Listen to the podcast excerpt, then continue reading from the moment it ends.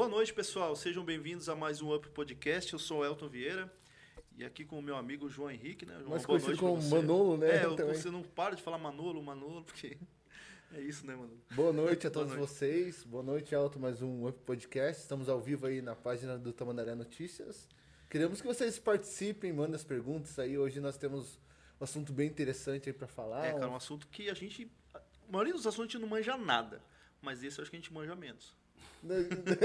Muito menos. Não, né? mas é um assunto que a gente já queria conversar, a gente já tinha conversado, que a gente já queria conversar, né? E nada melhor que uma pessoa que gerou polêmica no Brasil inteiro, né, cara? O, tá aqui o- com a gente o Diego Xavier. Uma boa noite, Diego. Seja Obrigado, bem-vindo. obrigado, Elton. Obrigado, João, pelo convite. Vamos, estamos aqui para conversar, tá bom? Desculpa essa voz meio cansada. Não, semana foi meio puxadinha. Essa aqui é a sua câmera, tá? Fica à vontade. Se quiser lá. falar com o pessoal ali, mas fica à Beleza. vontade. É, o Diego, para quem não sabe, ele, ele agora ele lançou candidatura, né? Pré-candidato a deputado estadual, e, mas ele é, ele é do casal do Polo, do comercial do Polo, né? Da Volkswagen, que gerou toda aquela polêmica que é, muita gente não gostou. Teve uns caras vendendo Polo, não sei porquê. Ele foi o cara que mais movimentou mais a economia brasileira do que o Paulo Guedes, né? Já parou pensar, cara. Chama-se Pink Money. Pink Money. A gente vai conversar so- sobre isso, a, a questão, né? Sim, Ganhou uma conversar um repercussão assim a nível nacional. A- até eu trabalho com um rapaz que faz marketing, né? E a gente tá. Eu perguntei pra ele assim, porque a minha grande dúvida era se a, no, no caso a montadora tinha ideia da repercussão que ia gerar ou foi uma surpresa pra vocês. A, a propaganda em si era pra ser uma, é para ser uma propaganda muito natural. Não tem nada de. de eu não estou ganhando uma- um centavo a mais para falar isso pela Volks. Então é, é uma campanha natural. Não tem como casais vão ao supermercado. É para ser uma campanha super natural. A Volks tem um posicionamento muito forte isso na Europa, na Alemanha também. Já é um comercial, uma coisa super clichê para eles. Então assim. E, e da forma que eles colo- colocaram aqui no Brasil também. Foi pra, e não vão voltar atrás sobre isso. Então é um comercial como outro, né? Talvez mexeu com as pessoas. Quem que está com a fragilidade, com a masculinidade fragilizada? É, eu sei que o, esse espaço dos carros, dos automóveis, é um ambiente totalmente machista. É de, de predominância, né? Exatamente. Mas também é o momento de desconstruir também, né? De conversar. Então, assim, na gravação não foi citado nada assim que poderia gerar uma repercussão. Ah, quando a gente primeiro, olha, eu não sou modelo, então vou deixar claro. E quando é, essa coisa de eu trabalho no, eu trabalho no grupo Dignidade, eu coordeno um projeto sobre empregabilidade para pessoas LGBTI no interior também. E aí sabe aquela coisa de WhatsApp, de grupos que mandam, ah, tá precisando disso, daquilo, e foi do- dentro de um grupo desses, ah, procura-se pessoas para fazer fotos. Até então eu, eu tinha casado, como a gente, eu e o Murilo, a gente estava casado, quer dizer, recém-casado, e a gente não tinha feito a festa, nada ainda, caso em função da pandemia. Aí eu brinquei com o Murilo assim, ah, vamos fazer um book então, já que você está querendo tanto. E pediam pessoas que eram um casal, eles queriam casais reais. Você não sabia que era um casting para uma propaganda? Não, não, em nenhum momento. Eles só falavam que eles queriam casais LGBTs de verdade. Não montar, né? Tipo, Não, real. exatamente. Porque se fosse com ator, ia para casa e pronto. E tava virado. Eu acho que não teria tanta, tanta polêmica da forma que chegou agora, tipo, nos atingindo, a minha família e assim por diante. Aham. É, então, no, no caso, o convite foi mais para normal. Foi um convite para fazer fotos, vocês foram e tudo mais, e normal. Exa- exatamente. Como não teve nada assim, ai, vamos fazer um unicórnio, alguma coisa excepcional. Gente, foi muito natural, assim. Foi... E a gente se divertiu muito nesse pr- primeiro processo de fazer as fotos. As fotos que foram todas feitas aqui, em- aqui em Curitiba, por sinal. E estava muito frio. Então, assim, a primeira foto que o Murilo está nas minhas costas, a gente estava cansada. Aquela foi a foto natural. Ele tinha pulado em mim, assim, e a gente... Aí foi que o fotógrafo, o Brian, pegou o clique ali e É fez... o Brian um que é famosinho aí no, no TikTok, fazendo bastante conteúdo. Sigo ele também. Exatamente. O Brian é, é, eu- é meu amigo, virou amigo depois de, toda, de todo esse rolê também, assim. A gente se conectou muito, assim. E daí, como que veio o convite para pro comercial mesmo, assim? Não, veio dali mesmo? Foi dali, foi da, da foto ali. Quando esse, esse grupo, o Brian me ligou dois dias antes. Olha, você sabe que você foi selecionado para fazer a campanha da Volkswagen? Eu falei, nossa, eu nem sabia que era para a campanha da Volkswagen. Aí ele passou ali, a gente fez as fotos e, Isso, e foi muito tranquilo, assim. Então a gente fez as fotos em julho, junho, provavelmente. E a primeira foto foi, foi solta em outubro, uma coisa assim. Aham. Levou um, um tempinho. E agora que. E aí soltou agora a segunda foto. Foram já várias fotos. Então teve eu com o Murilo, um casal gay, mas teve duas mulheres trans e duas. Duas mulheres trans e duas, duas moças lésbicas também, que fizeram, fizeram as fotos também. Então, assim, claro, é, eu acho que focaram na gente por ser homens. Então, é um. é, você prolixo aqui novamente, falar, dizer que o ambiente dos carros é um ambiente machista, totalmente. Mas quando foram, viram das, as fotos das mulheres, não deram repercussão. Então, assim, ponto. eles já tinham soltado a primeira foto delas, então? A primeira foto foi a nossa. Depois soltaram das meninas trans, das meninas lésbicas, numa boa e não teve repercussão nenhuma. O, o que deu problema foi com vocês, Exatamente. então. Então, É, a- repercussão. a- aí tem um pouquinho de, de talvez incoerência, porque o Brasil é o país que mais mata mulheres trans e é o país que mais consomem pornografia de mulheres trans. Ao machismo como tá aí também. É, os caras. cara, eu fico até sem Porque palavras. eles né? ficam no dia a dia e... Mano, é bem isso, cara, porque eles, é muito uma casca que veste, né? Do tipo, não, eu sou o cara, o pai de família, ou qualquer coisa, mas aí quando, entendeu? Daí mais gosta de. Ah, Deveria estar lá no movimento apoiando, né? Porque faz parte, entendeu? É, As meninas trans, elas. é, vou dizer, pra, tem a Branca, que é, trabalha comigo lá, educadora social, ela fala assim: Diego, os homens que nos fecham as portas durante o dia são os que procuram a gente na noite ou nos sites. aham. Então, É sobre isso. Olha a hipocrisia, então, aí, galera. É, mano, é- e aí, cara, eu não. Ah, eu não sei, cara, eu tenho uma dificuldade pra entender por qual o problema de tanto. Porque assim, por exemplo, ah, vi uma coisa lá, por exemplo, ó, eu sou atleticano, sei que você é coxa branca. Se eu ver o negócio do coxa, eu não. Ah, não gostei, beleza. Não Eu gosto de ficar vendo coisa do coxa, entendeu? Ponto. Beleza, não vou comprar na loja do coxa ou comprar a camisa do coxa, porque eu não gosto, entendeu? Não é meu time. Então por que se incomoda tanto, cara? Do tipo. Eu- eu- não consigo, cara, Eu- isso é eu- se difícil você, entender. se você entendeu? fica cuidando da vida das outras pessoas, é sinal que a tua vida não é nada interessante. Eu, eu sou bem, bem objetivo nesse, nesse aspecto, assim, sabe? Os ataques que a gente sofreu de pessoas foram 30 mil comentários na última foto agora. Desses 30 mil foram em torno de 6 mil comentários homofóbicos. Dentro de Curitiba são 300 pessoas que desejam a nossa morte. E é crime, né? Deixar bem claro crime, que homofobia é crime. claro, né? Exatamente. O processo está correndo em sigilo também. Então, assim, a gente foi para a delegacia, fez boletim de ocorrência e agora o processo está correndo em sigilo. E, e quando que você viu, assim, que, que essa repercussão, ela partiu da... Pol... Passou além da polêmica para se tornar algo perigoso, que, que deu aquele gelo, assim? Então, assim, foi. Eu saí numa segunda-feira daqui. Eu, eu tava, tra- fui para Guarapuava trabalhar, tocar um projeto lá, dar uma palestra. É Como toda viagem que eu sempre faço a cada 15 dias para o interior do Paraná. Cheguei em Guarapuava, ok, tranquilo. Na terça-feira eu acordo com o celular, já com um monte de mensagem. O Murilo mandando mensagem: Você viu o que aconteceu? Não sei o que, não sei o que. É, e, tipo assim, foi um choque, porque a gente achou que já tinha superado isso da primeira foto. A primeira foto foi mais acolhedora, mas a galera veio, os haters, os homofóbicos, eles vieram pra cima, assim.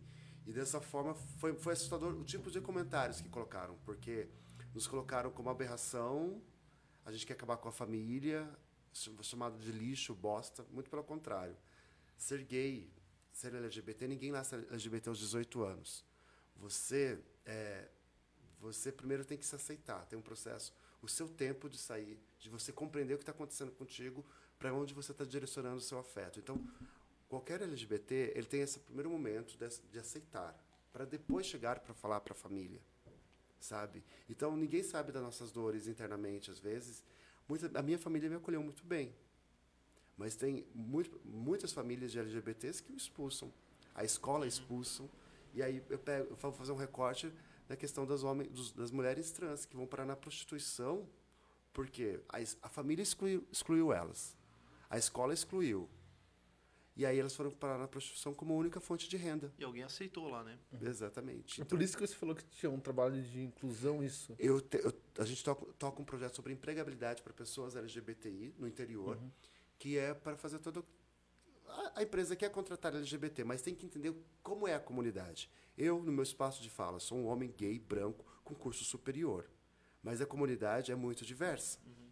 Fala assim, ah, tem, querem contratar mulheres trans. Mas boa parte das mulheres trans nem sequer terminaram o ensino regular. Até a nona, a nona série. Ah, então... então, assim, você quer realmente fazer inclusão na sua empresa? Como que é? Você vai, você vai oportunizar, vai incentivar a estudar. É, é, é nessa linha que a gente toca esse projeto, uhum. abrindo diálogo com o poder público e com as empresas privadas também, para começar mesmo esse diálogo. Uhum. É, isso é importante, né? Porque é, é bem isso. Às vezes empresas é muita fachada também. Tem muitas empresas grandes que fazem muito fachada, tanto com o público LGBT quanto é, com relação ao racismo também, Exatamente. né? Aos negros. Então, às vezes vou lá, ah, não, tem que ter inclusão, mas você vai ver lá nas diretorias e tudo mais, não tem nenhum, né? Então tem isso também. Então essa inclusão tem que ser feita em, em todas as escalas, né? não apenas. Então assim, a proposta do nosso projeto é chama-se Conexão Brasil. Esse projeto está sendo tá sendo é, em seis estados. Está acontecendo aqui no Paraná, Lagoas, Rio e eu não lembro os outros estados ali agora. Então é esse lance de conversar mesmo, de uhum. olha, primeiro, vocês querem entender de entender a comunidade, o passo a passo. Quer fazer inclusão de fato? Ou quer fazer propaganda? Uhum. Então tem, tem um pouco é, disso. Cara, isso, cara, isso que é o, que é o, o negócio, cara. É, quando a gente foi com, quando eu, eu vi a ideia de que, que eu fiquei sabendo que vocês eram de Curitiba, eu falei, ô, mano, vamos conversar com eles? Vamos ver se rola tal. Meu primeiro medo foi esse, cara, porque a gente queria conversar com alguém, é, mas eu não queria conversar só com alguém que, tipo, para expor. Alguém que, que nem você. A gente, que, a gente não queria, digamos. Só trazer por trazer, é, mas alguém trazer, que, que é envolvido, que é Como se estivesse se aproveitando do, do, momento, né? É, daí eu fui, puxa, os caras vão achar que eu só uhum. tô querendo aproveitar do hype, né? Uhum. Tanto que não, tanto que passou sim, o hype, sim. eu chamei de novo. Não, porque eu quero conversar não, com a eu só não vi antes porque, olha, não, é, teve um problema. eu tive problema, um cirúrgico de última hora também. Não, de estresse e coisas. É, eu imagino total, assim, eu lembro se você ficou bem, você me mandou mensagem, cara, deu um problema, não vou poder ir. Eu falei, não, tudo bem, tá tudo ótimo. É, mas assim, meu medo era esse, porque não, a gente não quer passar, não, queremos se aproveitar. Claro, é legal pegar o hype, todo mundo falando sobre o sim, assunto. Sim.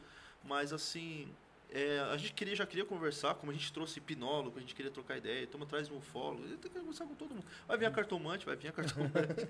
já veio o pastor, já veio tudo, entendeu? Astrólogo, a gente, a gente conversa, cara. Porque a gente quer ouvir as diferentes ideias e tudo mais e trocar ideia mesmo. Então, o nosso medo era esse, sabe? De não parecer só. Não, a gente quer é, conversar, mano. Que é, talvez as pessoas não, não esperavam que por detrás desse comercial tem vidas. A minha, a do Murilo, da própria equipe que trabalhou, mas vou focar um pouco no, na minha e na do Murilo. Então eu volto a dizer, não era um casal de modelo. Eu sou engajado. Eu sou ativista e eu confesso que me assustou porque eu sempre estou no ponto de ajudar as pessoas. Sempre estou tô sempre tô na outra ponta. E eu até brinco, eu não, não brinquei, mas eu, eu falei, eu entrei na estatística. A cada duas horas no Brasil, um LGBT sofre violência. A cada 19 horas no Brasil, um LGBT é morto. Ou se a... mata, né? Exatamente. Que eu cheguei, quando eu vi o teu depoimento, eu cheguei, eu fui pesquisar também, que eu sou meio, meio doido, eu gosto de pesquisar essas coisas. Não gostava, não gostaria de estar pesquisando, mas sempre quando eu passo alguns dados, eu sempre vou conferir para ver, porque a gente vê se uns dados é, eu sempre vou conferir para ver se é isso sim, mesmo. Sim, sim, tem muito fake news por aí. Então, mas, mas aí quando, são... eu, quando, você falou os dados, eu falei, é, faz sentido, faz sentido, porque você vai ver as estatísticas, quantidade de mortes, né? Então é. Infelizmente faz sentido, né? O que você falou. É, tem muita gente que morre, e não só são mortos, mas também. Que nem você falou, não aguenta uma pressão psicológica e acaba entre, tirando a vida. Entre, né? entre, uh, entre a, nossa, a nossa comunidade, 62% já se pensou em suicídio. Está muito vulnerável a questão do suicídio. Então a gente pega ali desde a questão da aceitação, porque é, eu vou voltar, ninguém nasce LGBT, eu não nasci gay aos 18 anos. Eu, da minha parte, dos 9 aos 14, para mim, foi o momento que eu sabia para onde eu estava direcionando o meu afeto. Mas eu achava que eu estava errado, que eu era doente. Eu a minha família é de formação católica, mas não era não tão igrejeira, tão tão não, praticante. Não praticante então, né? era, era muito mais leve uhum. e tranquilo nesse momento. E, e, e, eu, aos 12 anos, eu tive uma neura de, de, de quando morria um homem, pedir para que Deus desse a masculinidade daquele homem para mim. Porque eu achava que eu estava estava errado e algo assim, sabe? Aham. Então foi para mim é, muito Tem depois aí, mano? Já? Uhum. do que melhorou, tranquilo. É que pra mim às vezes não aparece. Pra mim não tá aparecendo nenhum comentário, nada, nada, nada. é, celular é complicado.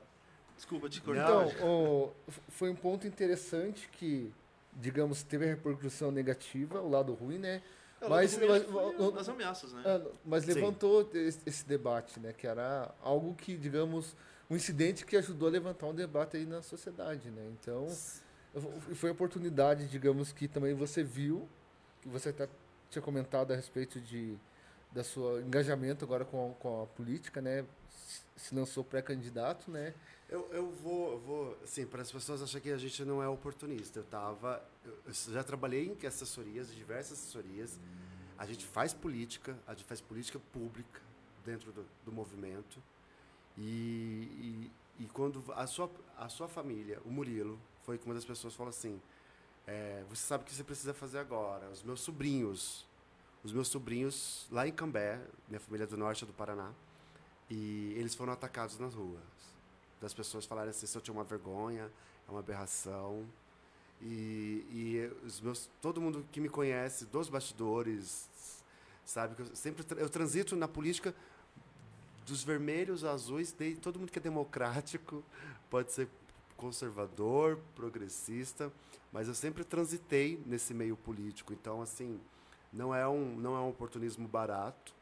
Foi a minha comunidade, a ONG que eu trabalho.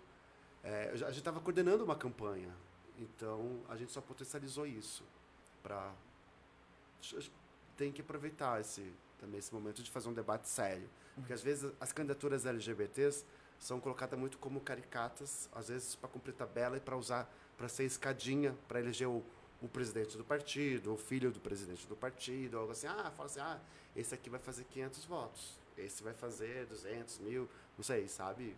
Claro, estou falando de uma eleição que pode ser para vereador, esses números, como agora eu vou disputar uma eleição para deputado estadual. Então, assim, as pessoas também têm que saber que cada 100 mil votos elege um deputado estadual. E o mais votado daquele partido é o que vai, vai levar. Então, assim, a gente está. A gente vai fazer esse debate com a comunidade LGBT. São Paulo já tem representante, eh, Rio já tem representante. E no Paraná a gente não tem. Existe uma bancada aqui no, no Paraná hoje? Hum, Guarapuava tem duas mulheres lésbicas, vereadoras. A Bruna, que é minha coordenadora, a professora Bia, são, são mulheres fantásticas, bem no, no meio do Paraná. É, as que eu conheço que são assumidamente e defendem a pauta da comunidade. Porque também não basta ser LGBT para votar em LGBT, porque tem muito LGBT contra a gente. Também. É, tem isso também. Eu não vou citar nomes porque eu não quero levar bola, levantar bola de ninguém, não. Ou, ou às vezes usa bandeiras exatamente só para angariar votos e não, não tem interesse, né? Você acha que Também, tem que- muito, que tem muito oportunismo disso também, de candidaturas de, que usa é, totalmente, ah, coloca bandeira, faz aquilo, e na hora mesmo de quando foi eleito, ah, quer, quer apresentar um projeto, não conversa com a comunidade, não faz audiência pública e, e só joga para a torcida. Todas as nossas conquistas da comunidade LGBT no Brasil, nenhuma passou até hoje pelo Congresso Nacional veio todo pelo STF, porque o STF pegou, interpretou a lei e falou: não, vocês podem isso, vocês podem aquilo, vocês conseguem. Foi assim. Então, Então é. não teve. Não foi pelo, pelo, pelo, pelo normal aí do- dos projetos, não, né? foram, algumas conquistas foram via decreto presidencial e pelo STF. Coisa, né, cara? É uma coisa que a gente não, não sabe, acaba, o grande público acaba não Uhum. E sabendo aí as pessoas disso, né? falam assim: ai, LGBTs querem privilégio. Não, eu pago IPTU, eu pago IPVA, Eu pago. só quero os- uma- o mesmo direito, né, cara? Exatamente, os mesmos direitos. Ninguém pergunta sobre a minha orientação sexual na minha taxação de imposto. É, daí ele quer o teu dinheiro, né?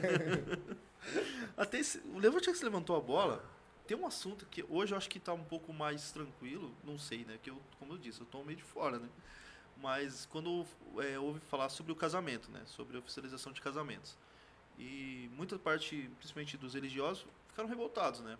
Porque, ah, não, agora vou ter que fazer casamento aqui. Não, cara. Gente, Os primeiro- caras só querem ter os direitos de o direito civil do, direito do casamento. Exatamente. E vamos lá, convenhamos, gente, o casamento é, é um contrato. Sim. Vamos, vamos, vamos começar por aí. É um contrato que tem que... cartão e tudo. Exatamente. Então, é barato casar, depois a gente usa uma expressão lá no movimento que é sujar os papéis. Então é o seguinte, quem, quem tem que ser contra o casamento é quem foi pedido, se é a favor, entendeu? Não é que vai chegar nas igrejas, tem que casar. Tem muitas igrejas já inclusivas, tem pega a anglicana faz casamento, tem várias igrejas. Então assim, a gente e assim Até nem porque, tem- até porque nenhuma igreja é obrigada a casar, né? Ele tem- Exatamente. ele e tem- mais. E, e toda a comunidade LGBT, nem todos são, claro, nós, nós somos um país é, cristão, mas E- também E maioria cristã. a maioria é católica. Quer dizer, se você vai dentro do. Ah, um país cristão, mas o que que é a maioria hoje? Católicos e evangélicos, tá? Quais evangélicos? São pentecostais? São, Aí são batistas? São, então, assim, gente. É, É muita coisa daí, né? Se for Não dividir... é homogêneo, né? Exatamente. Então, assim, eu, eu, eu Murilo, a gente tem convicção. A, a igreja cumpriu para mim um papel é, muito libertador. Eu sou adepto da teologia- da libertação. O Murilo é totalmente. Ele já, já- ele já quer se distanciar dessa coisa, entendeu? Então é bem, bem tranquilo, assim, gente. É, eu lembro que, tipo, na época, assim, tinha muita, muita debate com relação a isso, o pessoal muito bravo, não sei o que e tal. Eu falei, cara, mas se a união, se eles querem ter uma união estável, se eles querem se unir, aí como você vai impedir a pessoa?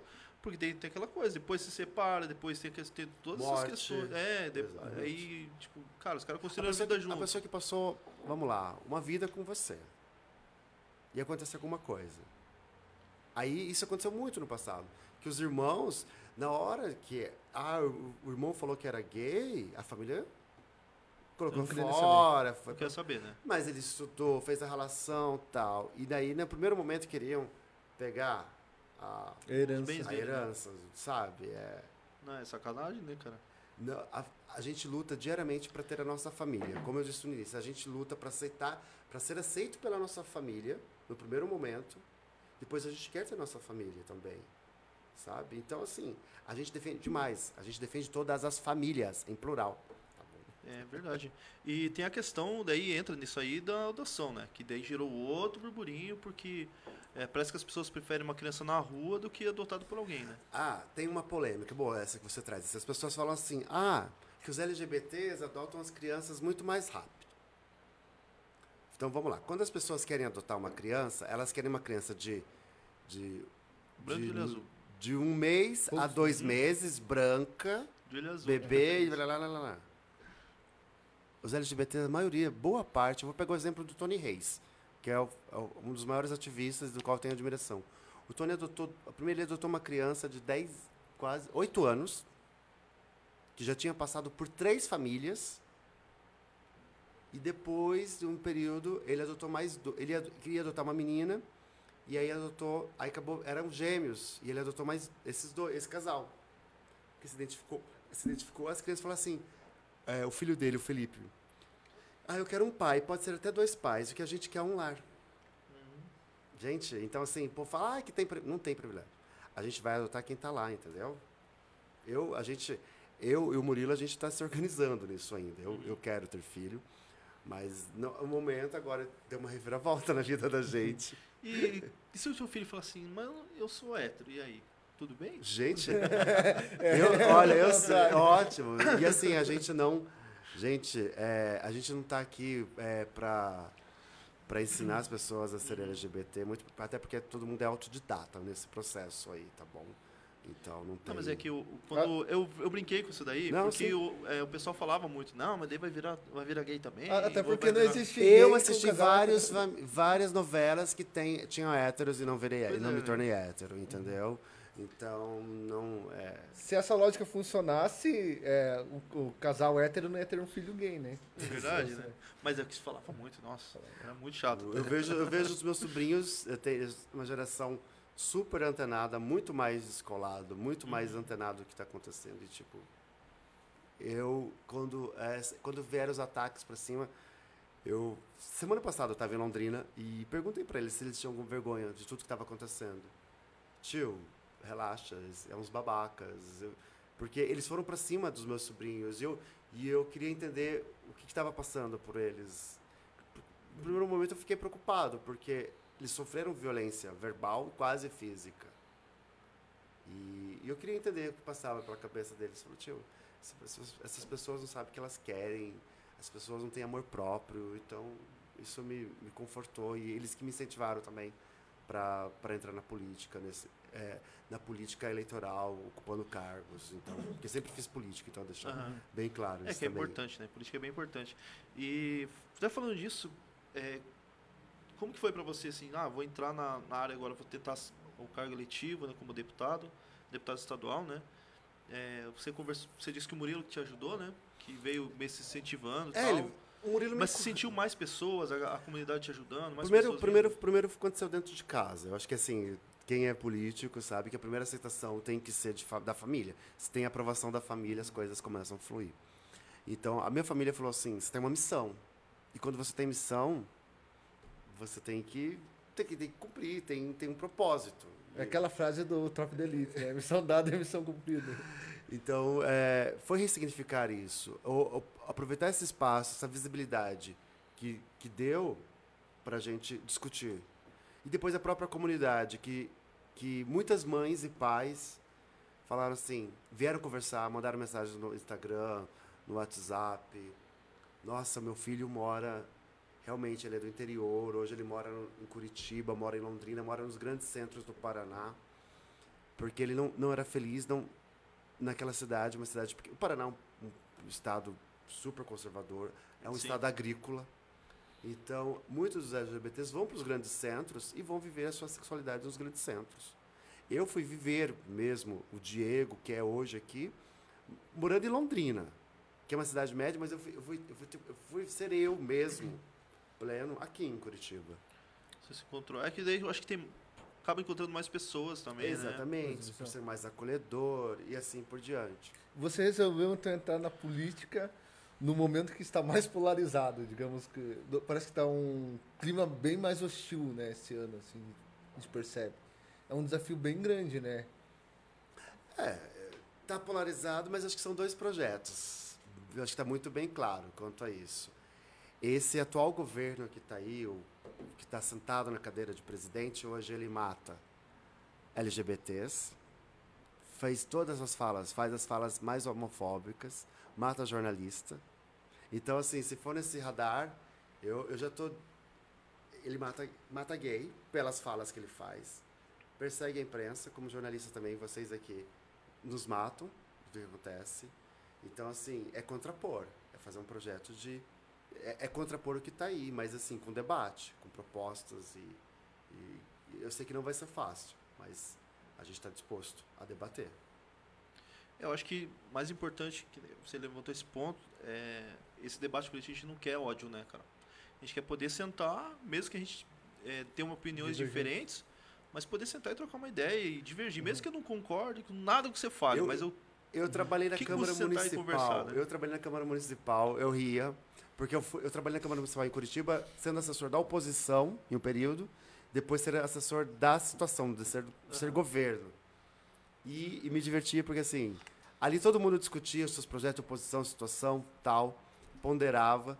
Passava daquilo ali, todo mundo ia tomar uma cerveja, ia tomar uma cerveja, ia fazer alguma coisa. Tipo, relaxava e conversava todo uhum. mundo numa boa. Eu falava, gente, foi a, foi a fase que eu falava, eu até brincava que assim, os amigos tucanos. Eu falei, gente, saudade da, da galera que pelo menos preza por democracia.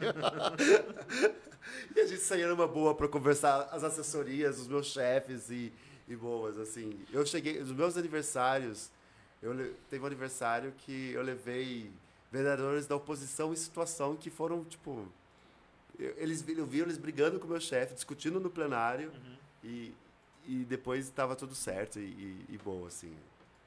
É, eu acho que isso que é, que é importante. Tem que ter o, tem que ter o debate, né? E, e o debate faz parte do, da democracia, né? Se não tem, não tem isso, como que vai fazer, né? Como que a gente vai evoluir como sociedade também, né? Sem escutar o outro lado. Porque é bem isso, né, cara? As pessoas têm muita opinião daquilo que elas não fazem ideia. Que nem assim, eu não sou da comunidade LGBT, como que eu vou ficar dando pitaco a ideia de uma coisa que eu não vivo no dia a dia? Eu posso falar de coisas que eu vivo no, no meu dia a dia e tudo mais, né? E beleza, eu posso você me falar e a gente trocar uma ideia para eu entender e tudo mais. Daí sim eu posso talvez dar uma opinião ou dar uma E- sugestão. E, e tudo que Mas eu vou não- apresentar para você, ou você vai apresentar, a gente tem que buscar um equilíbrio, né? Exatamente.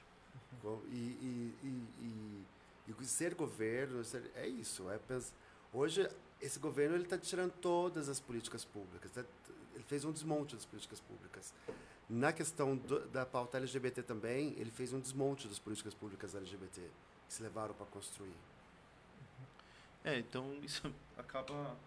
É, isso é complicado porque quando começa essa.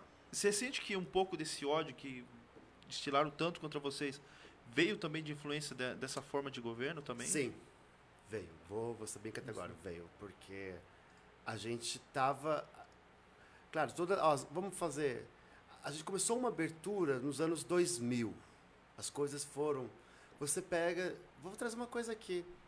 Quando o Jean Willis participou do BBB e ele sofreu um ataque homofóbico dentro da casa e ele chegou e falou: Olha, estão me fazendo isso porque eu sou gay. As pessoas, e todo mundo entendeu que ele estava sendo perseguido por isso, Aham. porque sempre nos, sempre nos colocaram a TV como sempre uma coisa caricata, sempre como escadinha, motivo de piada. E a gente foi ocupando esses espaços. A gente está na educação, a gente está no jornalismo, a gente está na saúde, a gente está na cultura. Tá, tem LGBT trabalhando numa padaria, tem, a gente está em todos os lugares, como todas as pessoas. Aham. E aí há, há quem não, não aceite isso, porque sempre viu a gente como sendo chacota, né? Ou como chaveirinho de hétero também. É. Se- Sempre foi. Você pega os personagens lá, é, Pit Pitoca, é, sempre é, usando a figura LGBT, sempre sendo. É, colocando ela marginalizada, sempre. Olha, Como alívio cômico, né? Sempre nos. exatamente, bem nessa. Acaba não. É, não conversando, né? Eu lembro um, um dos mais célebres, mais antigos, que eram. Às vezes o antigo Clodovil, né? Uhum. Então, que era. Foi deputado federal. Foi, chegou a ter sido deputado federal Aham. e ele tinha uma homofobia interna também. É, E- eu, eu já ouvi muito isso, que ó, alguns é, da comunidade meio que ficam meio divididos com ele, assim. Mas você, você vê que ele foi importante, de certa forma, assim, Ele, ele cumpriu um papel. Eu acho que isso mostrou que a gente, ele, talvez o Clodovil, ele tentava reproduzir, ele reproduzir esse padrão de heteronormatividade para ser aceito, Uhum. Entendeu? Então ele, ele, ele, ele, se, dentro da forma. Tipo, as pessoas falam assim, ah, o Clodovil, esse é um, é um gay que não, que não atrapalhava a família. Claro, não, Mas é, ele foi- co- ele, ele nunca, nunca contestou o, o que estava aí. Tipo, o Clodovil nunca lutou pelo direito das pessoas poderem casar, Aham. sabe? Então, é, é, é cômodo deixar assim, ai, é, é nosso gay de estimação, é algo assim, sabe? Então, Viu, a gente até tem um gay, né? exato, é. Eu vou ler alguns comentários aqui, Diego, se quiser, fica à Tranquilo. vontade para você responder, tá? A Sandra Gonçalves está mandando boa noite pra gente, a Lilian Moraes também mandando boa noite, o Everton Rocha está mandando boa noite também, e ele tá falando, mandando um ótimo bate-papo pra gente. Ele tá falando que ah, hoje em dia tem muitos muitos homens estão com a masculinidade frágil, que a gente tinha falado no começo lá, né, com relação ao pessoal Uhum. Ah, não vou vender meu polo porque não sei porquê. Mas beleza. A Maria Goretti ah, também está mandando boa noite e o Robertinho Machado também mandando boa noite aí, boa noite para vocês. Quiser mandar pergunta aqui pro Diego, até pra gente, né, mano? Pra gente não tem, a gente não é interessante, né? não. É interessante Muito o nosso convidado, né?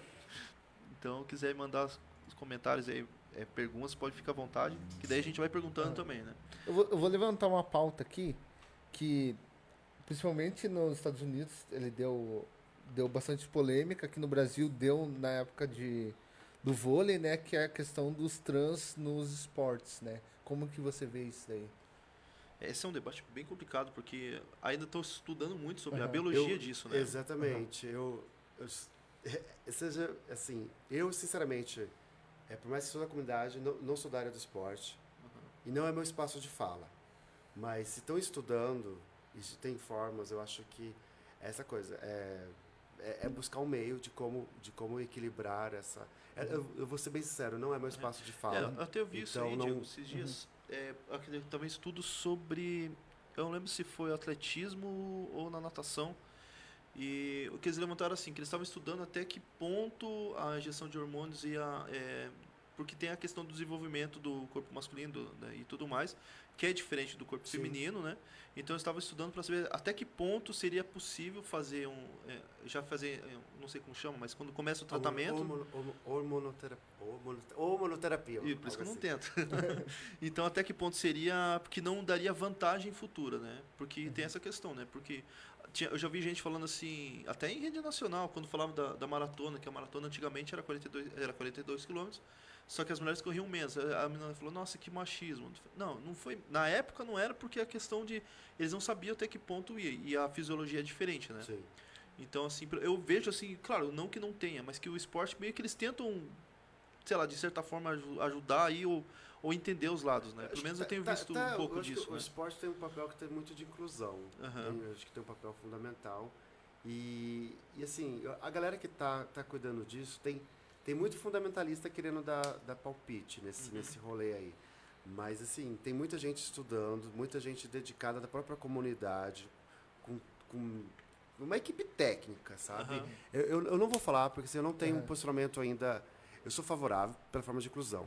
Ah, eu entendo esse lance, mas assim, eu não sou. Não é meu espaço de fala, Sim. não sou técnico, entendeu? Assim, eu, eu, se você falar sobre empregabilidade LGBTI e tantos outros uhum. aspectos, eu mando muito bem. Você não tem informações suficientes para ter uma, uma ideia formada.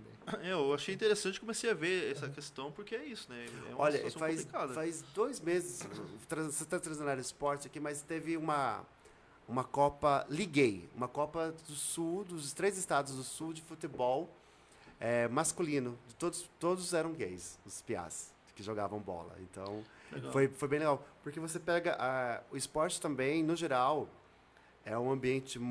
Era muito machista, então. É, né? Até hoje o futebol brasileiro. O futebol é terrível. Uhum. E, e, você vê, você vê como a torcida. O próprio Coxa tem uma torcida LGBT, o, a, o Atlético também. Então, já. já está se aceitando exatamente. mais, né? Eu, eu sofri muito bullying na aula de educação física. Eu sempre era o último a ser escolhido. quer dizer, era o que sobrava, né?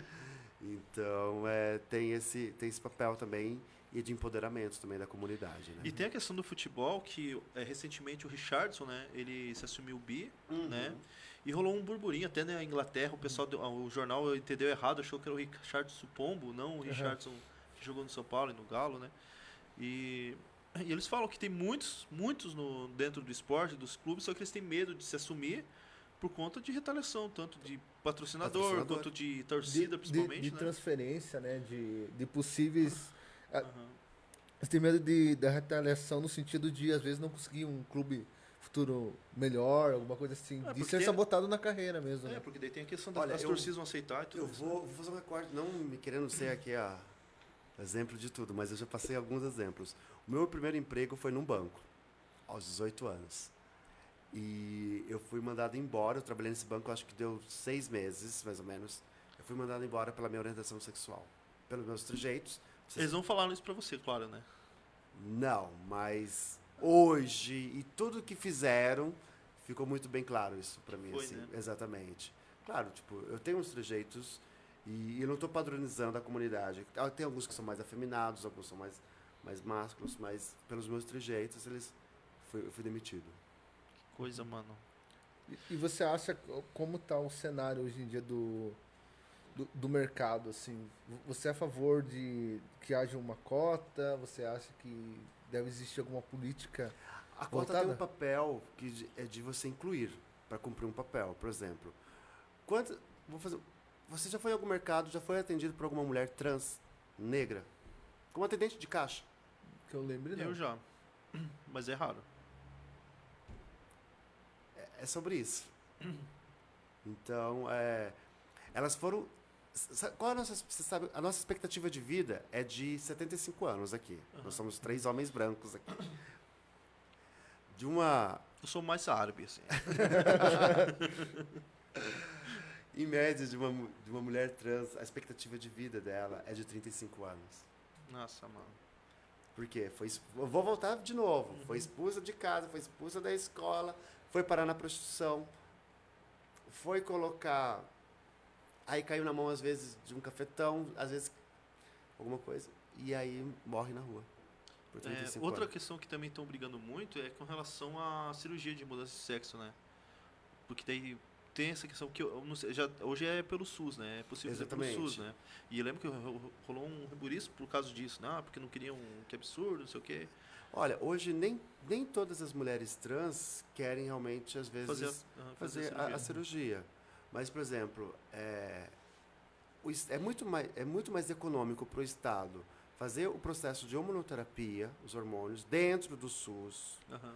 do que quando chega uma paciente, em média, uma mulher trans, ela chega a colocar 8 litros de silicone industrial no corpo.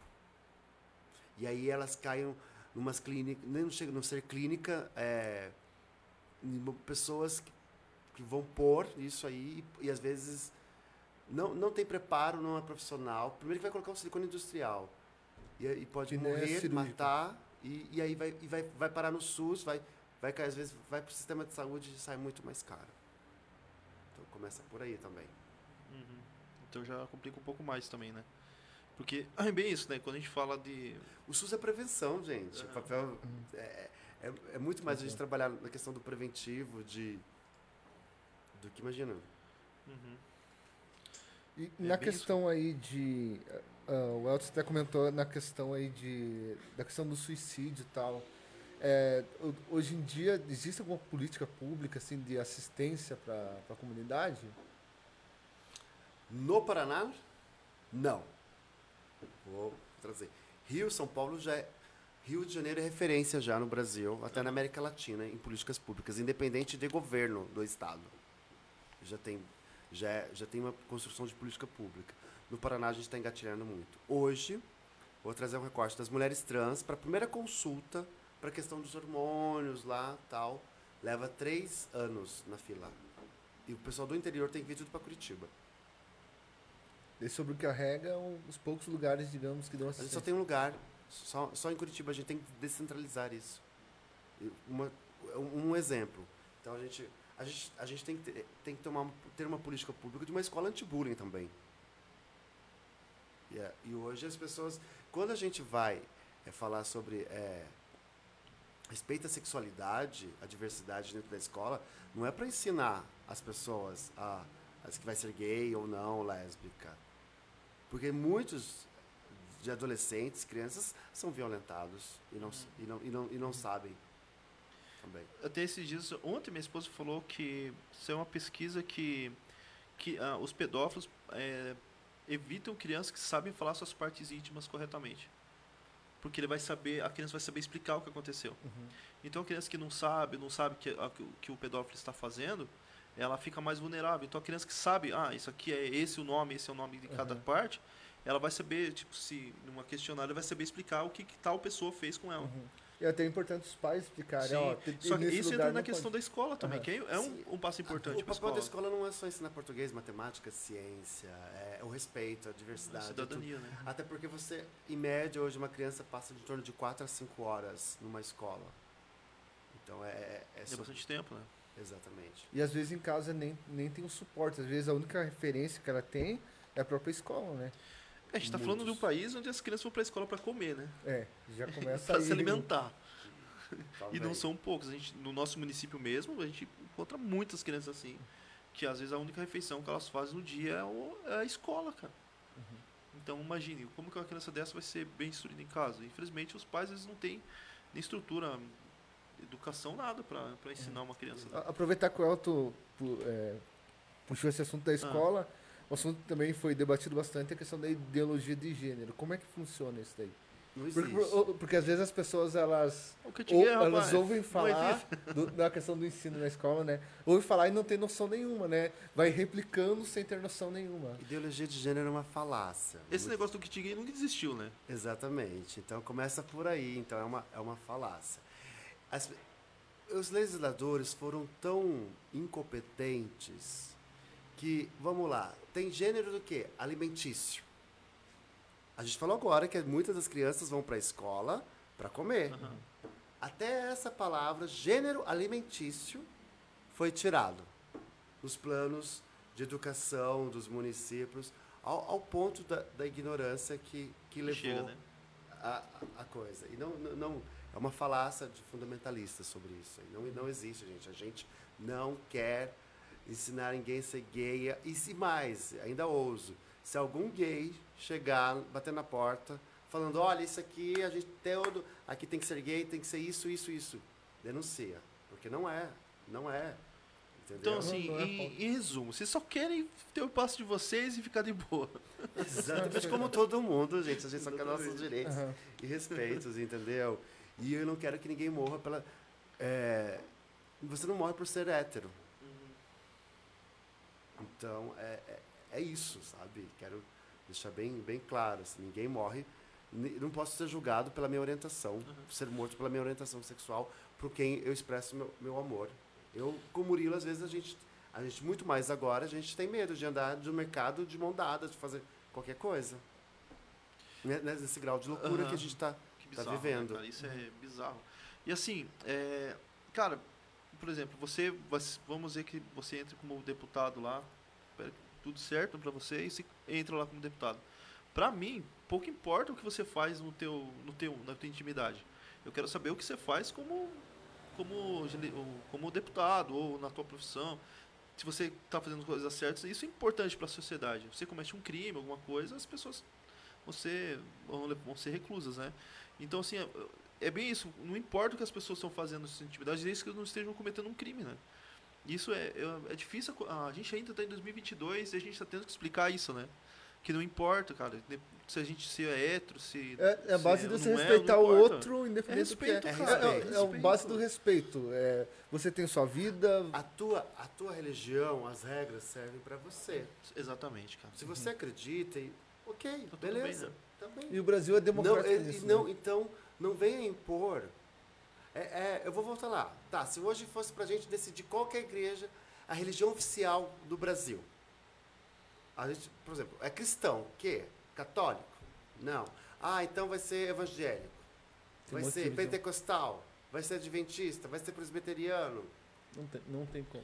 É, a nem, nem isso Não, não existe decidir, né? consenso dentro disso. então, assim, é, gente, o respeito e é, é para todos e todas, não tem. E é bem isso, cara. A gente é, fui de igreja a vida inteira, praticamente, né? E é bem isso, cara. A gente, eu já vi muitas coisas assim lá dentro. Hoje em dia, assim, que eu lembro, assim, e eu falo, mano, é bizarro isso, porque não tem nada a ver com aquilo que. com o ensinamento de Jesus mesmo, né? Que a gente segue.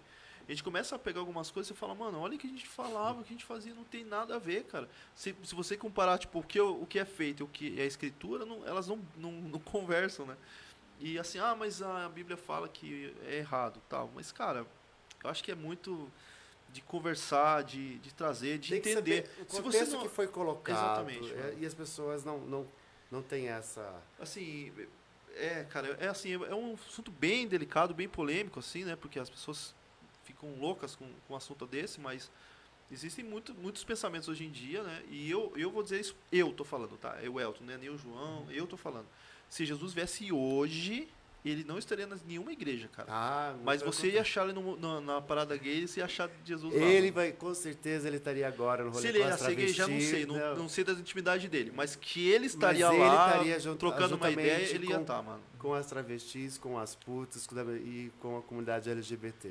E as- aí quando ficam bravos quando falou isso, eu falo assim, tá, então com quem que ele andava na época? Ele andava com, os, com as piores pessoas da Verdade sociedade, posto, cara. Ele andava com as prostitutas na época, mano. As pessoas que iam lá lavar o pé dele, que a Maria que foi lavar o pé dele era prostituta. A que ele encontrou lá no tanque de solé era prostituta, mano. Aí vai dizer o quê? Ele andava com essas pessoas, cara. Que a sociedade colocava como as piores pessoas. Então mude minha ideia, como diz. Não, mas. é, É, não se pode usar isso como como um pretexto para ofender os outros. né? Exatamente. É, é Cara, tá. você- E, o, e esse. Usar isso pra matar as pessoas, É. esse ódio fundamentalista, entendeu? Você foi perfeito no que você disse, Diego. Quando você falou assim, que você tem a tua crença, beleza, segue a tua crença e tudo bem, tá tudo certo. né? Aham. Né? A gente não vai a gente encher a tua paciência. Fica, segue a sua vida, seja feliz, adore o seu Deus, dê suas ofertas, faça o que você quiser. Só não, né, não enche o saco. Só não seja chato. É verdade, cara. Bacana. Tem mais tem algum comentário, não mais? Eu, eu não sei se carregou, se consegue abrir, não sei se está aberto. É, eu abri no computador pra ver se achava aqui pra não perder nenhum, né? É, cara, mas é, é um negócio assim. E sobre a questão, já que você falou que se. É, aqui a Sandra está comentando. é que o problema das pessoas é a ignorância, infelizmente. Verdade, Sandra. A ignorância É, é acaba lance dominando. De, né? ignorância de não saber mesmo, de não ter acesso à informação, às vezes. É diferente desses fundamentalistas que têm ódio. Então, Beleza, tem- deixa eu só fechar aqui. tem um pouco disso também, sabe? Aham. De, de conversar, de não ter mesmo acesso à informação. Então, Diego, vou fazer uma pergunta para você assim, ó. Por exemplo, eh, um pai que está vendo a gente aí, ou que vai ver depois, é, ou na, a gente, ou nos cortes, e vai lá e tem a, o filho começa a falar, "Ah, eu acho que eu, tá indo pra, falando que é, que é gay ou alguma coisa, ou tá se identificando de alguma forma. Não sei nem como falar isso, mas você me entendeu, né? Tá se identificando e tal, e chega. E um pai assim que não é ignorante. Como que ele pode. O que, que ele, os passos que ele deve proceder? O que, que você acha que. Que orientação você daria para esse pai ou para essa mãe, né, no caso? É, de como que conversar com o filho, como que entender. É abrir o Você um- diálogo, gente. É, é, é, é fazer. É o que minha mãe fez comigo. É de perguntar mesmo. Da, Aham. de como se. Primeiro, fazer, pode fazer. Comece fazendo as perguntas que, que você não sabe mesmo. Sabe? Escuta primeiro, faça as perguntas.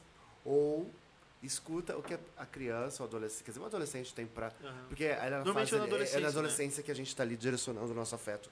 Já, a gente sabe, ali aos 12, ali pra cima. É, é dialogar, gente. Não tem muito. É ouvir muito.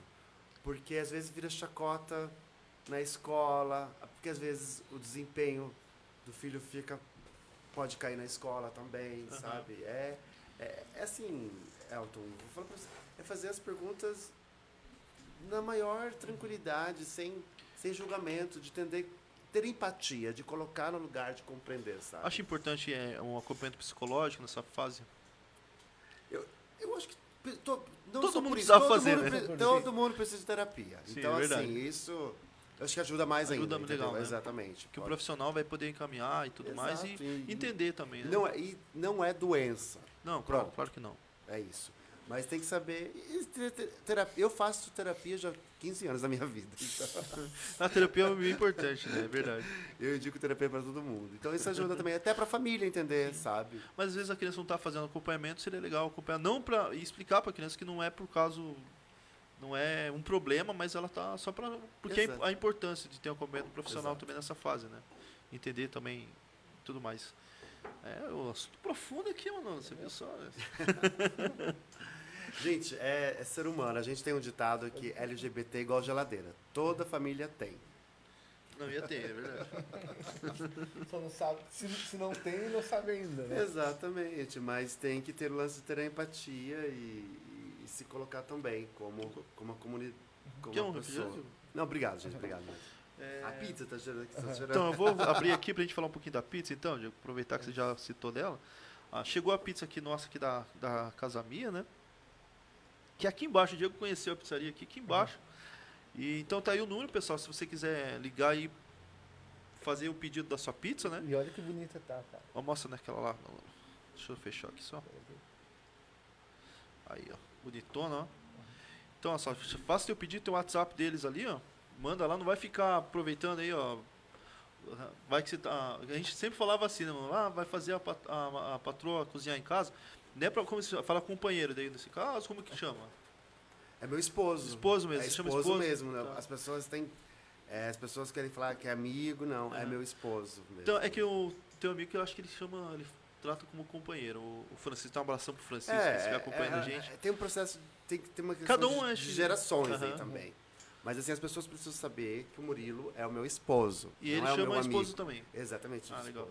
Então o esposo de vocês e também, se tiver aí, quiser, quiser vai fazer o esposo cozinhar, lavar a louça? É, não, já pede a pizza aqui na em casa, casinha, os pô. serviços são divididos de igual para É, em casa também, na verdade eu, eu, eu sinto que mais eu que faço as coisas que eles abusam de mim. Na denúncia. É den- denúncia aqui, né? Violência. Não, se, se eu contar, Diego, que, ah, eles estão em casa agora. Eu cheguei, eles não comeram nada. Eles chegam em casa, ah, o iFood chegou. Aí eu vou lá e eu tenho que servir a elas. É, Ah, é desse jeito, cara. Pode servir, Diego. Fica à vontade. Tenho. Aliás, um negócio bem legal, aproveitando aqui da casa minha, ela funciona de segunda a segunda, feriado, não, não tem tempo ruim, não. É, eles não fecham, cara. Eles não fecham. Todos os dias. Raramente isso aconteceu, assim, mas é muito raro deles estar fechado. Raro. Então, normalmente eles já É, são Segunda-feira é o pior dia pra você. Se você tá com preguiça de cozinhar, você vai pedir alguma coisa, eu tenho dificuldade às vezes no aplicativo. Eu, eu acho que então. domingo e segunda são os É, dias ali. que Mas domingo o pessoal pede bastante. Agora, segunda-feira, normalmente tá tudo fechado. Segunda-feira, ah, você vai no lugar? Não, tá fechado hoje, tá fechado hoje. Aí a casa minha tá aberta. Show de bola, casa minha. Parabéns aí pelo, pelo empenho, né? Isso aí, deixa eu ver se tem mais alguma pergunta no Facebook aqui, aparece. Nossa. É, a Adriane Vieira tá comentando. A Adriane Vieira mandou um abraço pra minha esposa, né? É. Bem na hora que eu fui Acabou de falar, mal "Oh, dela, ixi". ela apareceu na live. Mas eu tenho um time perfeito também, né? E ela tá falando assim, siga tua crença desde que ela não mate ninguém. É, né? isso, isso é muito importante, né? É isso Desde que não atrapalhe né? ninguém. É que a gente tava falando, né? Independente do que você faça, não sendo um crime, né? Então, está tudo bem, né? E E, viva e- sua vida e não incomode ninguém, basicamente isso. e além dessa pauta aí que você carrega, né, LGBT, o que mais você pensa em trazer assim como deputado? Olha, acho que a gente tem que fazer um debate. é, eu sei que tem, que ter- teria que ser no âmbito nacional, mas a gente tem que fazer um debate que, por exemplo, a Casa Legislativa são 54 deputados. Hoje eu acho que nós temos quatro ou cinco mulheres, quatro mulheres. Eu defendo que seja pelo menos 50%, 50 de mulheres, 50% de homens também, porque a gente começa a política ela vai ter muito mais sensibilidade, vai trabalhar com pessoas muito mais reais, muito mais próximas de entender o que acontece, porque eu vou falar no meu no meu caso principalmente da questão da, da pauta LGBT, ou até mesmo das mulheres. O que homens brancos ou de cabelo pintado, às vezes de castanho a caju, têm que decidir sobre a vida das mulheres? Só tem. Então começa. Eu, eu, eu já trago essa, essa reflexão. As mulheres têm que ocupar esse espaço, LGBT tem que ocupar, negros também têm que ocupar, e assim por diante. Porque não é brancos que vão decidir pelo todo.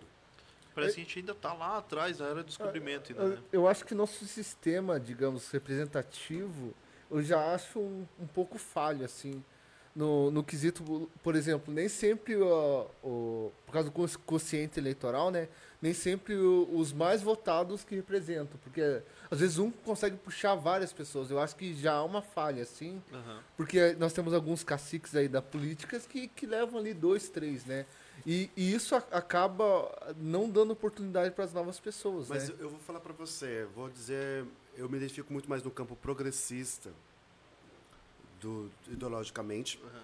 e muitos dos parlamentares que chegaram, porque hoje no Brasil, incrível, a gente vota nas pessoas, não vota no partido. Mas muitas das lideranças nacionais nossas chegaram porque o, o partido atingiu, as pessoas votavam naquela ideia, naquele, naquele propósito, independente de quem era, estava defendendo uma ideologia, um, pra- um partido, uma, uma causa. Hoje se vulgarizou muito a política também, ela está muito... Eu, eu, eu defendo também que tem que ter candidaturas sem ser partidos, mas se, se você tem partir, se você tem partidos fortes, eu, por exemplo, eu acho que o Brasil hoje tem quantos partidos? 30, né? Eu, eu torço que, que cabe, diminua o número de, de partidos também, agora com essa história das federações, sabe? Porque assim, gente, não tem 30 ideologias, me desculpa. Não. Vamos, vamos. Não, não tem 30, assim. Não, e, e ele é muito mais do que ser direita ou de esquerda, sabe? É, é, é de ter que, tem que ponderar economicamente, é, socialmente o que as pessoas pensam, sabe? É, é dessa forma, assim. E os mandatos coletivos? Eu acho, eu acho bacana, acredito, def- acho muito legal. Eu, porque é uma forma de você levar a política na ponta, né?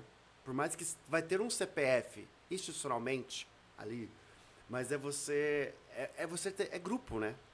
É, é- é ter um grupo político que vai se identificar com aquelas pautas. Então não não vai sofrer o lobby é, de que, olha, é contra isso, é contra aquilo, sabe? Eu acho. A- Apesar que, assim, no final das contas, quem vai decidir é uma pessoa só. Na hora de votar, digamos Ah, assim, sim, ah, mas acaba ele- sendo. Mas é que os mandatos hoje, no geral, na política, eles não são mandatos que ouvem a comunidade, né? São pouquíssimos parlamentares Isso que, é verdade. que faz audiências, é, abre o seu mandato para ouvir. O que a gente vê muito é o, o deputado em si atendendo as pessoas no gabinete como despachante de, de luxo, tipo, para resolver problema de varejinho e não de atacado, de política pública. É, hoje em dia é muito mais é, troca de favores, né? Exatamente. Então, os mandatos coletivos, eu, eu- eu defendo a ideia, gosto dessa ideia. Não vem no nosso caso, ainda a gente até tentou, mas a gente, é que a gente vai ter uma candidatura federal, uma candidatura estadual, e eu não vou ser o único LGBT que vai disputar as eleições no Paraná também. Então, isso, acho que deve ter em torno de 10 a 12, que a gente está mapeando também. E de diversos partidos também, isso Aham. que é, que é o interessante. Não só. É, legal. Não vem só de um partido, né? É bom que os partidos também estão abrindo para a visão para isso também, né? Isso quer dizer isso, não é um partido só que está que está aderindo, né? São mais de que um toma, partido. né? Apesar que historicamente quem, digamos, puxa mais essas pautas são os, os de esquerda, né? Os partidos, É, né? eles acabam até sendo um pouco taxados como aproveitadores por conta disso, né? Mas, é, cara, mas é, Tem um público ali, tá tendo. Eles precisam de, É, vamos, representatividade. vamos, vamos, vamos fazer aqui, ó. A, a primeira pessoa no parlamento, talvez me corrija, é, foi Marta Suplicy, como deputada. Foi a primeira a defender a comunidade LGBT no Congresso. E era uma mulher hétero, mas tinha empatia pela, pela causa e entendia. Então tem, tem muito disso também. É, isso é, é bem importante, né? Porque é bem o que você falou, né? cara? Às vezes a pessoa não é. Pode ser, de- é, pode ser hétero, alguma coisa, mas até homem também. Tem homens que defendem a causa de, das mulheres também. São poucos, mas tem.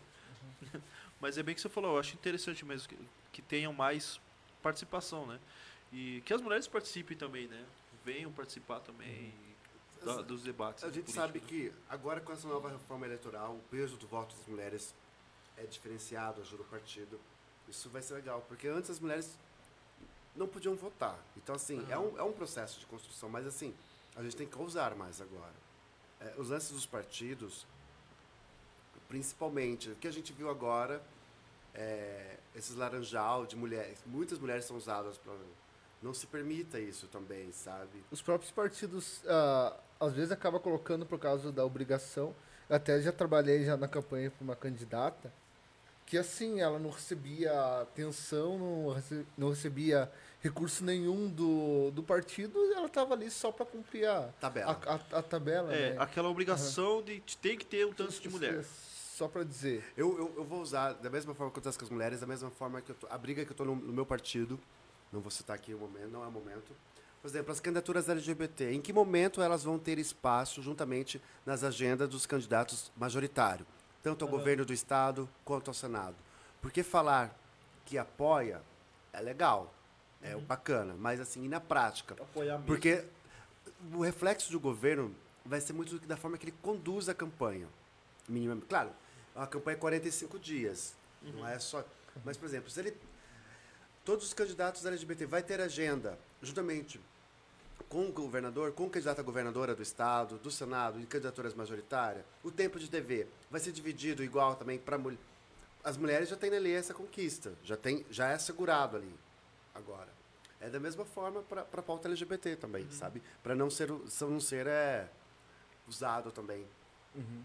E o povo também, né? Porque, digamos, se tem até, digamos, candidatos, mas são poucos eh, representados ali. Ah, digamos, as mulheres, o- os LGBTs, eles têm que também entender que eles só vão ser representados se eles votarem, né? Porque a- às vezes acontece. o- Vamos vamos A pegar nossa- o, o exemplo da- das mulheres. Às vezes a mulher, dentro de casa, ela vai pelo que o marido vota, né? Daí ela já perde um pouco dessa voz. Ela tem que entender Mas- que o, o voto é um- uma atitude pessoal, né?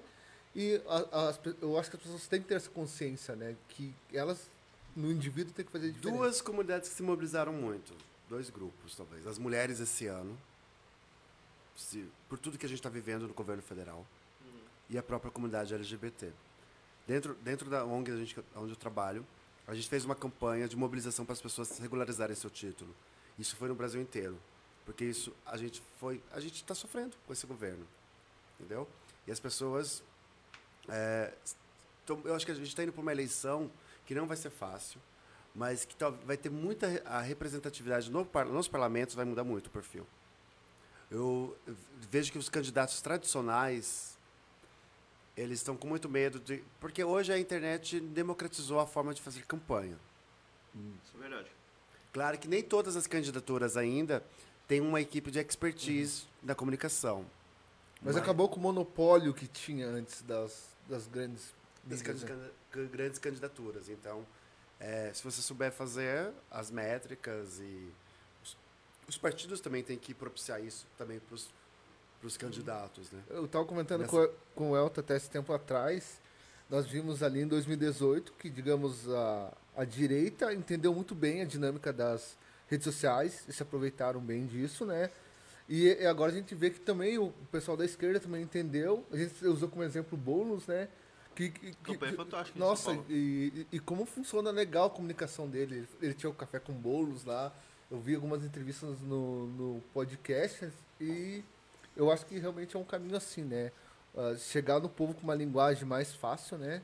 Não aquele politiquês que a gente vê nas, na época das campanhas para para tentar trazer esse, esse pessoal novo daí. É, esse eu, eu vejo pelo desafio da, da, da nossa, da nossa pré-campanha também. A gente colocou muito isso. A gente tem conversado muito com, com uma galera. E não é fácil. Dá para fazer? Dá para fazer. Mas assim, a gente está disposto também a usar esses meios de, de comunicação para poder dialogar e chamar a atenção da galera para campo. Show de bola, cara. Não só para nossa candidatura, mas assim para candidaturas. é, eu gostaria que, se eu não for eleito, pelo menos três, quatro que sejam eleitos. Mínima, olha, 10% da população, a gente, em média, é, LGBT, é gay ou lésbica, é LGBT. Então, se tivesse pelo menos 10% de representantes LGBT no Congresso, hoje nós temos apenas quatro. Um senador três, três deputados. Isso assumido, né? Assumido, exatamente. Porque tem né? Isso não escondido. Exato. Então, isso já daria, já daria muito impacto para mudar a vida das pessoas, assim, sabe? É, se pensar isso, cara, é 10% é bastante, cara. Então É. tinha que ter pelo, perto disso, pelo menos, né? De Exatamente. representatividade. Então, e, e eu espero que a comunidade não vote no LGBT por apenas ser LGBT, busque as plataformas, tem que saber qual é o papel do deputado estadual, do, do, do deputado federal, do próprio senador, do governador, quais, quais as funções de cada, de cada pessoa que vai ocupar esse cargo. na- Até porque vão ser debatidas outras pautas, né? No, Não no só dia a dia. Aham. São várias pautas. Que, que impactam diretamente a, a qualidade de vida, né? Exatamente. E a gente tem que parar com essa. acabar com o que tá- a gente está vivendo no Brasil hoje, essa história do orçamento secreto, as emendas orçamentárias, orçamento. Tudo é sigilo. Pelo amor. Sigilo de 100 anos. Isso tá, tá, tá acabando com as políticas públicas, tirando o orçamento das pastas específicas para atender as bases, deputados X ou aquilo. Ou seja, volta um coronalismo. hum, Volta um coronalismo, tipo, Aham. olha, minha cidade tá recebendo mais. Ah, porque elegeu fulano. Não, gente, a gente tem que ter um, tem que ter um tripé mínimo ali de, de base para todos os municípios e em todas as áreas, assim. E eu vou, eu vou enfatizar, dentro da pauta LGBT no Paraná, a gente vai trabalhar não só no Paraná, mas no, no movimento nacional também é que a gente tenha, os- nos governos do Estado, um plano de uma assessoria da diversidade, uma pessoa que pensa políticas públicas para a comunidade LGBT na forma transversal, um plano de ação para ter isso e tem que ter orçamento, porque sem dinheiro também não se faz política pública. Então assim não adianta ter uma pessoa e tem muito isso aí já. Tem pessoas que ah, tem um cargo lá, mas também se a pessoa não tem um plano de ação, não tem orçamento, a pessoa também Não fica nada. engessada. Infelizmente não faz nada. Tá certo. É isso. É, tem alguma coisa, cara, que você gostaria de falar que a gente não perguntou? Alguma coisa? Não, gente, eu quero agradecer. Desculpa, eu tô, eu tô meio cansado. Não, tranquilo, cara. Sexta-feira, corrida. A semana foi punk. é, mas assim, obrigado pelo convite mesmo. Estar aqui, conversar, dialogar. Espero vir em outros momentos. Cara, Quem sabe que a gente vai ser eleito. Estar aqui, ou até mesmo fazer um debate de ideias do que a gente quer. A gente não quer. Quero deixar bem claro, a comunidade LGBT não quer privilégio. A gente só quer os nossos direitos que estão na Constituição, como todos. Ninguém pergunta sobre a minha orientação sexual na hora de pagar imposto. Eu só quero que os meus impostos voltem para a minha comunidade, voltem como Da mesma forma, quando um pai paga imposto, que é uma, uma escola de qualidade para os filhos, eu também quero uma escola de qualidade para todos, uma escola que tem uma política anti-bullying, uma escola que sabe não, não só ensine português e matemática, mas sim cidadania de como viver em sociedade, tá bom, gente? Obrigado, Elton, obrigado Que então, isso. pelo Obrigado, convite, gente. tá bom? A gente agradece você, obrigado mesmo. E olha, porta aberta para vocês aí e tudo mais, não só para você, mas toda a comunidade. A gente está aberto ao diálogo, conversar. nós vamos ter umas atividades nos próximos dias, eu ah, vou entrar em contato com vocês para divulgar nossa, nossa feira de empregabilidade para pessoas LGBTI. Isso é legal, mano. Ok. Então, assim, a gente tem umas pautas muito propositivas também, porque no Aham. passado a comunidade LGBT ficou muito na questão da saúde, HIV, Aham. e era o momento. Mas hoje a gente tem que pensar que a comunidade LGBT, ela não ela gera uma própria, a gente gera cultura, a gente tem as, no- as nossas expressões de cultura totalmente é, como drags, cantores e, e coisas. É um negócio que eu tinha comentado no, no começo ali, que eu fiquei de perguntar pra você, acabei esquecendo. Do Pink Money, como é que funciona isso daí? Ah, e o Pink Money é o seguinte, tem, é, tem uma parte boa do Pink Money, que é quando a comunidade LGBT consome dentro da comunidade LGBT, faz o dinheiro se autoajudar ali, desde da pessoa que faz uma pizza artesanal, ao, alguma coisa, roupas também, então tem, tem esse lance. Mas tem muitas marcas que só focam no Pink Money para ganhar dinheiro e não tem responsabilidade social. É, nesse, nesse posição. Vou pegar o episódio agora que aconteceu da Volks comigo, não só comigo.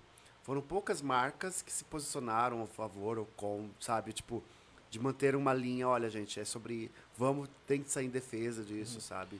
Só aproveita o mês de junho, o mês da diversidade. Mês passado, para mim, foi, foi assim, a gente tinha... Eu gostaria que todo mês de junho fosse todos os dias, porque, assim, a gente debateu políticas públicas para LGBT em todos os âmbitos. Na educação, na saúde, nas empresas, todo mundo querendo debater a pauta LGBT em, em todos os lugares.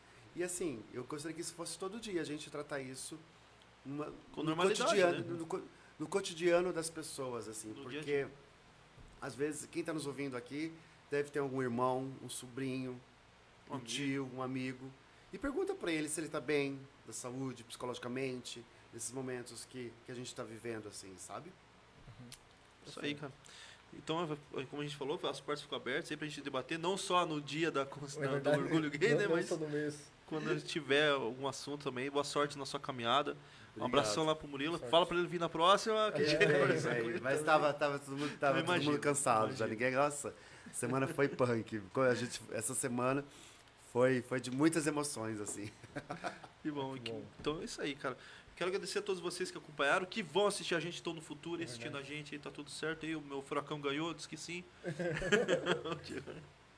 É, então é isso, pessoal. É, semana que vem a gente vai ter o. Vai ter dois humoristas aqui. Um não é tão bom, né? Que é o Luan. o Luan. O Luan falei que é parceiro nosso e o Lucas do Goiás, então sexta-feira de, de comédia aqui. Vamos trocar bastante ideia também sobre os comediantes, os shows que eles fazem, trocar ideias sobre, sobre tudo. A gente vai bater um papo legal com eles. É isso aí. Estamos preparando uns, uma galera também de esportes aí, né, Manolo? Pra Aham. vir também. Vai ser um. Galera dos games, outro. Que é uma área também bem inclusiva, né? Que ali não tem nem divisão. Pode jogar. Tem as seis divisões, mas dá pra jogar todo mundo junto. é bem legal também. Então, assim, pessoal, semana que vem a gente tá de volta. Valeu, Manolito. Obrigado, Diego, mais uma vez. Obrigado, gente. Até semana que vem.